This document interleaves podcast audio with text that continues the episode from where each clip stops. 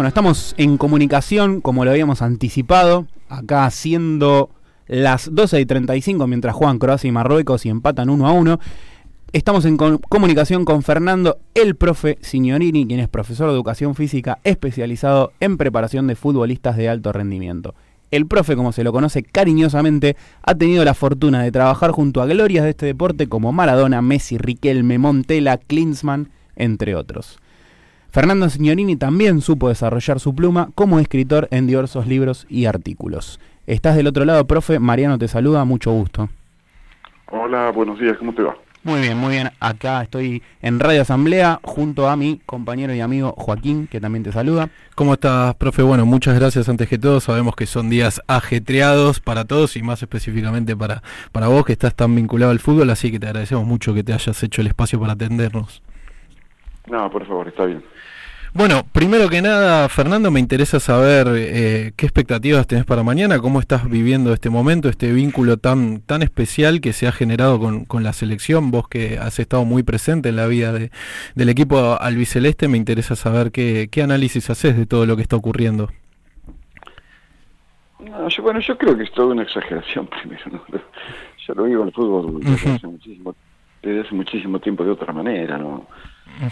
Creo que esto que, ha sucedido es en virtud de, la influencia que tienen los medios sobre sobre las personas, no sobre sobre las masas, sobre todo y entonces ya a mí no me gustó nunca ser parte de la masa, porque la masa no piensa, porque la masa obviamente es dirigida mm, con algún tipo de interés por parte de los que mandan. Yo creo que sí es un partido de fútbol, es algo importante dentro del deporte mismo, pero no estoy mirando para todos lados a ver cómo eh, no dejo de sorprenderme. ¿Por qué? A ver, ¿por qué tanta efervescencia? Por un partido de fútbol.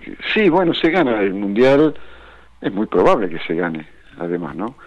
Eh, y más allá de saltar un rato, juntarse en un obelisco en las plazas de la ciudad y y con una alegría que, que se desvanece rápidamente porque la situación de la sociedad y del mundo y del mundo hoy acá mismo, muy cerca nuestro, eh, casi se escucha el ruido de lo que está sucediendo en Perú, con manifestaciones, con, con víctimas, y de pronto surge esta zanahoria y sí, nos entretiene, pero yo no, sinceramente, yo no necesito de ese tipo alegría, esas alegrías que parecen los espejitos de colores que vendían los conquistadores a los indios para y después se daban cuenta que, que, eso no tenía ninguna importancia. Entonces yo prefiero pensar desde otro lugar el, fútbol y, y, por supuesto desde que me di cuenta de que está siendo utilizado como un extraordinario manipulador de las masas, como ya en sus diez principios de la manipulación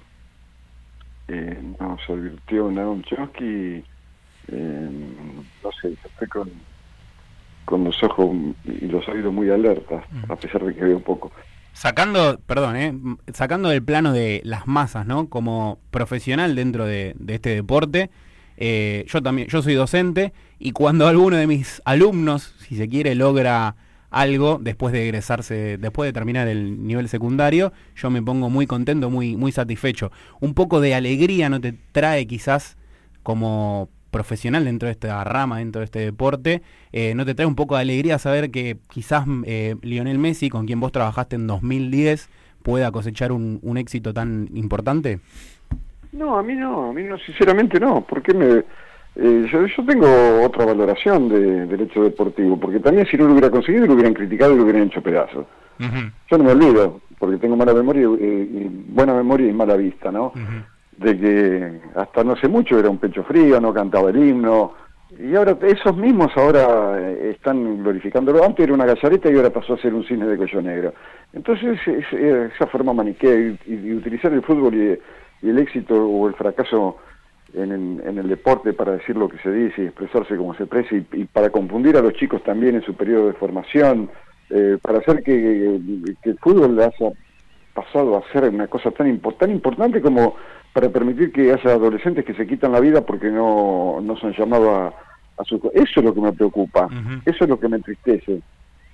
otros logros son los que dentro del deporte los que me alegran y no me alegran porque nadie toma medida, porque el deporte que desde siempre ha sido una construcción cultural de las clases populares, ahora es utilizado para esto, para el gran negocio, para permitir que se juegue en un país con una brutal corrupción, con 6.500 muertos, eh, y sin embargo, nada, vamos a saltar como un mono un rato porque lo, y, o aunque perdamos, porque obviamente aunque se pierda, supongo que la gente tiene que ser agradecida y, salir a festejar igual, si es que lo toman por ese lado, pero yo no creo sinceramente que una sociedad de, eso madura y, de una vez por todas tenemos que, permitirnos también o tener el, coraje de, enfrentar que si seguimos aplicando la misma fórmula vamos a lograr los mismos resultados. Eh, cuando se volvió del Mundial 86, bueno, sí, el paisaje verde de Seiza había desaparecido y era todo celeste y blanco y entonces muchos decían que era la ocasión para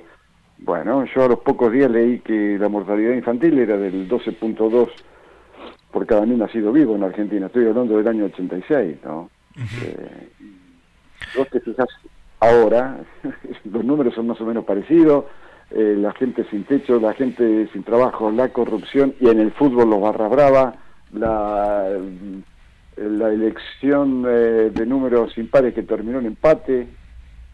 Entonces, no, yo tengo todo el derecho del mundo a pensar las cosas por mí mismo y es lo que, lo que hago. Yo no me dejo llevar por lo que quiere el poder, porque te repito, están utilizando el fútbol para frivolizar a la sociedad, para estupidizarla, para manipularla, para desviar eh, la atención de lo que realmente sucede hoy. Yo no sé cuántos estarán preocupados por, te repito, por lo que está pasando en Perú, donde ya hay un montón de víctimas, o por todas las cosas que están sucediendo en el, país y en el mundo, no, nos olvidemos, pero claro, vos decís esto y eh, está tirándole agua. No, yo no le tiro agua a nada. Yo voy a, ver el partido como, como un espectador más, pero sabiendo y estando alerta a que eh, por más que se gane o, aunque se pierde todo lo que lo que estamos eh, pasando y sobre todo la gente que por no tener no tiene nada va a seguir sucediendo. Entonces, a ver cuál es la razón por la que tengo que, estar alegre y, saltar con ese desborde de entusiasmo que a mí sinceramente no, no sé, lo veo inclusive con preocupación. ¿no? sí, de hecho, como decíamos, bueno, nosotros en la apertura comentamos como el hecho, más allá de, de todo lo futbolístico, el más trascendental, el más importante, como decías vos, más preocupante es la situación de Pedro Castillo en Perú, la destitución y, y bueno, todos los llamamientos que hicieron los países de, América como México, Argentina, Bolivia y demás en apoyo a, la figura de Pedro Castillo que consideramos que fue injustamente destituido también eh, por obviamente la disolución del Congreso frente a los cinco jefes de gabinete que fueron forzados a, a renunciar. Lo hemos mencionado, no lo dejamos de lado y obviamente por eso también te contactamos un poco para echar luz. Vos fuiste y has sido y lo sos protagonista de, de este deporte si se quiere y por eso queríamos un poco escuchar tu opinión y que en cierto punto también creo que compartimos y por eso nos interesa escucharte. No, además, eh, sinceramente, todo, todo lo que se logre, todo lo que se logre va a ser gracias a los jugadores del plantel, eh, a los eh, integrantes del cuerpo técnico y esa alegría yo en todo caso mm, lo que a mí me corresponde se la regalo a esos chicos que viven en los lugares donde viven, eh, de, los que salen la mayoría de los jugadores mm, del fútbol argentino, ¿no? Eh, a ellos y a una pequeña, porque sinceramente la, única posibilidad que tiene de sonreír, eh, a lo mejor el único argumento que tiene para hacerlo es ese, de que sus ídolos le, logren un triunfo de, de, esa magnitud. Y para una pequeña parte de la sociedad argentina, porque yo te repito, eh, obviamente no para el 99% del periodismo, que ha sido miserable, que ha sido irrespetuoso, eh, que ha sido tirín y lo sigue siendo, y eso también eh, es lo más preocupante. bueno, qué sé yo, pero prácticamente para nadie más, porque también, también como, como bonus track yo te puedo decir a través de la observación que yo creo que la gran mayoría de estas, mm, de estas personas que han ido a, a Qatar, y que vos lo ves por las calles saltando, eh, y también demostrando, eh, sinceramente, que los argentinos no somos así tan, tan vulgares, ¿no? Como, como otros amigos míos que habitan en otras partes, que me han llamado, inclusive Yuja también de Finlandia, diciendo que, que parecen niños adolescentes y son tipos de 35, 40 años. Bueno, muchos de esos, muchos de esos, en sus orígenes, a muchos de los jugadores que viven en, esos barrios, eh, en las villas, en los asentamientos, los desprecian, hmm. porque son negritos villeros, porque son negritos de mierda. Yo lo he vivido con Diego, ¿eh? Hmm. Ahora, resulta que ahora están ahí y, hasta casi exigiéndole a los jugadores que le traigan la copa. ¿Y ellos qué le dieron a los jugadores? Si no le dieron nada, porque a mí no me tiene que traer nada. Yo jamás pongo la expectativa en el otro. Y en definitiva, esto es simplemente un, maravilloso pasatiempo, una fantástica excusa para ser feliz, como alguna vez lo sentenció Menotti. Pero, pero te repito, me, extraña que personas de esa edad y seguramente esa posición eh, social, porque seguramente también han tenido posibilidad de ir a la universidad, y, tomen esa actitud ante un partido de fútbol, un nacionalismo que, bueno, yo rechazo todos los nacionalismos, por supuesto, pero la manera de expresarlo me parece que estamos dando pasos hacia atrás eh, en lo que tendría que ser el avance del sistema civilizatorio hacia una sociedad distinta y, mejor, pero no lo va a ser si no, si no cambian sus intérpretes, que son en definitiva los ciudadanos que la conforman. ¿no? Estamos conversando con Fernando Signorini. Fernando, te quería hacer una consulta. Bueno, vos hablabas del fútbol como medio de manipulación de masas. Me interesa saber, vos, eh, bueno, que estuviste en los 80, en los 90 trabajando, quería saber, ¿identificás algún momento en el que esto empezó a ocurrir? ¿Fue siempre así para vos? ¿Fue un fenómeno que se dio a raíz de la globalización y de la instalación ya de un capitalismo salvaje? ¿Cómo ves esto? Sí, sí, sin duda que fue así, claro. Eh, no podría precisar exactamente, porque antes se quejaban de que el deporte era utilizado como de argumento de publicidad por los regímenes de, tras de la cortina de hierro, ¿no?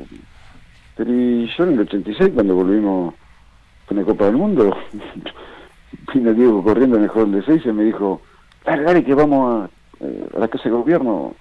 ¿A dónde? A la Casa de Gobierno, que el presidente me está esperando. No, yo me voy a, a tomar mate con con don Diego en tu casa, te espero allá. Porque ahí mismo me di cuenta cómo, si cuando habían partido para México, eh, nadie creía en ellos, eh, hubo críticas feroces, hasta alguien, creo que fue el Ministerio O'Reilly, que pedía la renuncia de, o, mejor Alfonsín se la pidió a, O'Reilly para que Bilardo renunciara. Que venía del eh, rugby O'Reilly además, ¿no? Nada que ver. Claro, claro, y, y como, y ahora no, yo no voy porque además yo no había jugado, no había pateado ningún centro ni tirado ningún corner. Así que yo me fui a, la casa y con don Diego y, empezamos a ver las imágenes por TV y, estoy gritando desde el balcón, revoleando, pero, pero, por un partido de fútbol. Y yo digo después, de hacerlo estaba charlando con un amigo, en un país en que en que produjo el suicidio del doctor Favaloro, al que seguramente nunca lo fueron a buscar a Seiza con la autobomba, ni ningún premio Nobel. De los muchos que tiene Argentina fueron a, eh, lo fueron a buscar a Seiza con autobomba, ni lo subieron y lo, y lo Entonces, yo creo, mira, siempre me gusta recordar una frase que leí hace muchísimos años en un libro que se llama El secreto del laberinto, de Fernando Sánchez Dragón, escritor español que fue premio Planeta en el 82, que trae la reflexión de un, de un antiquísimo pensador oriental, 3.000 años antes de Cristo, que, que dice, controla las pasiones, el goce de los sentidos es la materia de los futuros problemas. Y esto es así, es cuando se arma ese lío de, tanta efervescencia y siempre hay alguna víctima o siempre alguien aprovecha para romper una vereda y llevarse algo, porque la turba no piensa y, es así, y, bueno. Entonces te repito, yo cuando hay mucho ruido, elijo el silencio, yo soy hombre de campo, ¿no? Bueno, además eh, mencionabas eh, cómo se vive en Qatar, las condiciones en las que se dio este mundial, ¿no? Bueno, tenemos a un expresidente por allá que se ha dado el lujo de ver de punta a punta todo el mundial y ayer lo escuchaba decir que, que como una maravilla, ¿no? Eh, que no hay gremios en Qatar, ¿no? Decía un poco que, también se trata de eso y bueno, yo leía como... pero por eso pero no podemos darle tampoco tanta importancia a un estúpido que si hubiera tenido el padre el padre que tuvo sería el cartonero como como decía Diego, el cartonero. Entonces, vamos a escuchar a a, la gente que piensa, a, la gente culta, no al imbécil que, tuvo la posibilidad de ir a, la universidad. Bueno, si, la, si las universidades producen ese tipo de, de engendro, hay que cerrarlas a todos. bueno, no quedó claro. y como contrapartida sí había una nota muy buena de Ale Wall en tiempo argentino contando cómo se vivían los barrios obreros de barrios de migrantes, ¿no? Que, construyeron los estadios, eh, donde viven de manera hacinada, sin demasiados derechos sociales, y donde a la vez se produce este, este fenómeno que es lo que por ahí nos conmueve un poco, que es que, que allí se alienta mucho por Argentina, ¿no? Se ve como, no sé, quizás como un referente de las periferias, ¿no? Bueno, Messi que, que atraviesa todo transversalmente por, por su forma de ser, quizás por el astro que es, ¿no? Ese, como que anida esa esperanza dentro del mismo negocio, esa esperanza de, de, sentirse identificado de repente, ¿no? no te quepa, no te quepa la menor duda. Por eso hay que tener, hay que tener mucho cuidado con los contenidos de los medios, porque además la, mayoría de, los medios hegemónicos están manejados por con otro tipo de intenciones, por otro tipo de intereses, ¿no? Entonces yo digo que basta de que nos sigan colonizando el cerebro y basta de utilizar al fútbol o al deporte para ello, porque, te repito, hay chicos que, que no tienen, pero sinceramente, eh, no tienen para comer. Eh, y bueno, pobrecitos. Y por eso sí, por eso que Argentina salga campeón del mundo todos los años que, que se jueguen pero otras medidas sale porque únicamente con la alegría de un partido de fútbol no le va a llenar el estómago, al contrario, por ahí sufre más, porque como tienen poca energía salen a festejar, a gritar y, después eh, pueden tener serios problemas de salud por, por haber gastado lo poco que tienen, ¿no? Y yendo al plano netamente futbolístico, Fernando, ¿a vos te gusta cómo juega esta selección? ¿Qué fortalezas y qué debilidades crees que tiene? No, bueno, en, un campeonato que a mí no, obviamente no me ha gustado, he visto muy poco, he visto muy pocos partidos, más que nada resúmenes, pero tampoco tanto, porque te repito, mira, yo he estado en contra de este mundial hace más de un año, cuando recibí un informe de todo lo que estaba pasando con las víctimas de los estadios, con la corrupción y tal, con la limitación en, eh, de los derechos de la mujer, y entonces yo por modus propio pedí una entrevista con Horacio Pietragala, que es el eh, secretario de Derechos Humanos de, Argentina, eh, a través de su secretaria. Bueno, él me recibió en el espacio de la ex ESMA y yo le expliqué de qué se trataba, eh, sugiriéndole que, qué bueno sería para el Organismo de Derechos Humanos de Argentina que desde ahí saliera una proclama a nivel mundial reclamando por esto, denunciando todas estas aberraciones para que el Mundial no se hiciera encantar. Y que inclusive también le agregué que sería bárbaro eh, interesar al secretario del gremio de la UOCRA, de, Unión de la Construcción, porque los que estaban eh, siendo explotados y, masacrados eran eh, colegas del mismo gremio. y para mí era una idea fantástica que hubiera rebotado en el mundo qué sé yo, llegar al tribunal de la Haya, hacer ruido por todos lados. No, qué sé yo, no, porque era no podía no tenía eh, mm, el poder de hacerlo, eso tenía que pasar por otro tipo de organismo. Y bueno, yo, no, conocía a nadie más como para seguir el tema. Después eh, le, perdonen, le envié a José Luis Lanao, que escribe también para dos o tres medios desde Madrid y lo hace muy bien, eh, material para que siguiera insistiendo con esos artículos.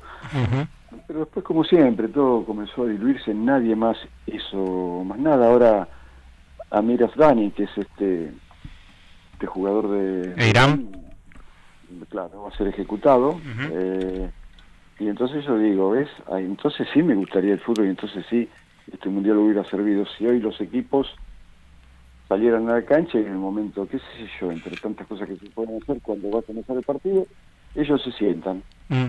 Todos se sientan los 22, no juegan. Mm. Epa, ¿y ahora quiénes son los que mandan? Eh, eh, bueno, que, que juegue Infantino, que juegue Infantino, que jueguen los presidentes de las federaciones, pero nosotros no jugamos porque van a condenar a muerte a uno de nosotros. Fernando, Eh, perdón que, te interrumpa, ¿no crees un poco también que hay una especie como de doble moral para juzgar desde Occidente eh, lo que ocurre en el Mundial en el sentido de, por ejemplo, no se deja la participación de Rusia cuando hay otros países que hicieron sucesivas guerras de ocupación en estos momentos, como Estados Unidos, que tienen pena de muerte en 27 estados? Sí, sí también a, los tenistas rusos, y, ojo, mm. Vicky, la tuvo que pagar inclusive por el hecho de, la pandemia, ¿no? Pero mm. acá las libertades individuales no se respetan para nada, o acaso es parte de la manada eh, o, te tiran al, precipicio, porque el, pastor, el que la maneja, es, es así sanguinario. Claro, mm. ¿por qué no, no, no, participó Rusia? Si participa Estados Unidos, que, ha masacrado poblaciones enteras en todo el mundo, y lo sigue haciendo, y lo seguirá haciendo. Y algunas que no nos enteramos porque no salen en los medios de comunicación Pero la mayoría, la mayoría no te enteras. Hay más de 14 conflictos armados en el mundo y y solamente se publicita ese porque por obvio por el imperio ¿no? Eh, por el mismo ariete que es la OTAN que condena a Rusia a no jugar el mundial por eso por eso mismo mm. claro porque todo ha sido una porquería mm. no eh, y sin embargo todo adelante y hoy hay, eh, hay que salir a cantar a llenar las calles pero y, el mundo se está desangrando y los arsenales nucleares están llenos de armas de destrucción masiva y, los ríos contaminados y y la explotación a, cielo abierto del, tema de la minería, porque nosotros estamos lejos y no nos enteramos, pero eh, es realmente, es, es una catástrofe lo que está sucediendo, pero hay que ganar el Mundial. Eh, bueno, Fernando, además yo pensaba, ¿no? Cuando comenzó esta Copa del Mundo, eh, hablando también del plano futbolístico, que se hablaba de la llegada de los jugadores con un calendario ultra exhaustivo, ¿no? Había muchos que llegaron con una semana ah, eh, previa de, de, antelación, venían de jugar Champions, alta competencia, por ejemplo, y está bien, es cierto, ¿no? Que, llegaban quizás eh, bastante explotados dentro del mundo del fútbol, digamos, para lo que es su trabajo, pero yo pensaba, no, no hubo nadie que, alzara la voz, ¿no? No hubo ningún jugador que, dijera en estas condiciones, ¿no? O paren la mano, no, no, en ese sentido creo que ahí aparece la figura de Diego, ¿no? En todo su, su, ¿no? Sí, sí. Diego y Cantona. Sí, claro, pero no, hay otro hecho. Eh, aparentemente desde el gobierno argentino había llegado un, pedido a la, a la selección hmm. eh, para jugar con un brazalete de luto por la muerte de, de de Bonafini, que le guste o le disguste, es una figura de nivel mundial reconocida inclusive hmm. eh, en los organismos mundiales, ¿no? Hmm. como una referente de los derechos humanos. Eh, y el poder dijo que no, que no. ¿Cómo que no? Diego se hubiera disfrazado de hombre araña, todo negro y. Claro, por su rebeldía. Y dicho, yo me lo pongo y, que me expulsen o que. O, hubiera dicho, en estas condiciones no se juega, mm. algo más, o, hubiera exigido cada vez que jugaba Argentina un minuto de silencio en homenaje a, las víctimas caídas, porque no te olvides que esas víctimas, y él, él lo sabría perfectamente, eh, igualaban en su condición social a la mayoría de los jugadores de Argentina, de, Latinoamérica y de África, son la mayoría producto de, familias de, origen muy humilde. Sin embargo, eh, creo que el único fue Joaquín Damm, el alemán, que se negó a asistir. Bueno, también lo hizo, creo que Shakira y otros artistas que se negaron a participar eh, de, este mamarracho, que estos monigotes han han inventado, ¿no? Solo para, para ganar un montón de dinero, para hacerse archimillonario y, y también se van a morir, porque son tan estúpidos que hasta en eso, ¿no? ¿Cómo puede ser? Porque si vos dijeras, bueno, si yo paso los, mil millones de dólares, soy inmortal. Y qué sé yo, entonces por ahí sí, yo, a mí también me gustaría, pero pero no, te morís como un, como un tonto, con con, con todo ese dinero que tiene mono de 380 mil millones de, de dólares cuando hay hay gente que le ha hecho tan bien a la humanidad eh, y, no ha llegado a fin de mes. Y, bueno, qué sé yo, es, tan largo el tema, el que estamos metidos que, puff, haría falta otra vez rever a los grandes pensadores, pero esto me remite también a Hegel y a la, dialéctica del ama y el esclavo, ¿no? Solamente que la diferencia es que estos esclavos son archimillonarios. y sin embargo, y sin embargo no se animan a, protestar porque hacen de ellos lo que el poder quiere y no lo que ellos a lo mejor querrían hacer, ¿no? Bueno, Fernando, la verdad te agradecemos muchísimo esta comunicación, ha sido muy interesante la charla, gracias por, por hacerte el espacio, reitero, sabemos que son días muy ajetreados y bueno, fue un placer, ha sido nuestro último entrevistado del año, ya le bajamos la persiana al programa, así que te agradecemos eh, realmente muchísimo. Bueno, bueno, a todos ustedes muy felices fiestas para la audiencia también y que me perdone aquel que, no, yo también sí quiero que gane Argentina, pero únicamente por para, para dedicárselo a esos que, que nombré anteriormente, que son los que realmente lo merecen. Bueno, que sea por ellos entonces. Abrazo grande Fernando y muchas gracias. Hasta pronto, felicidades. Igualmente. Bueno, pasaba el profe Fernando Signorini, último entrevistado del año. Nos vamos porque ya estamos sobre el pucho. Eh, y bueno, esto ha sido el 2022 de Todos al Obelisco. Marian, un placer. Esperamos el año que viene volver a encontrarnos las mismas caras y algunas otras también para seguir con este programa o seguir viéndonos y disfrutando de la radio o quizás de algunas otras cuestiones. Y que nos veamos todos todos al obelisco, que vayamos todos al obelisco con la tercera, les deseamos y bueno, muy felices fiestas para todos, todas, todes y todos.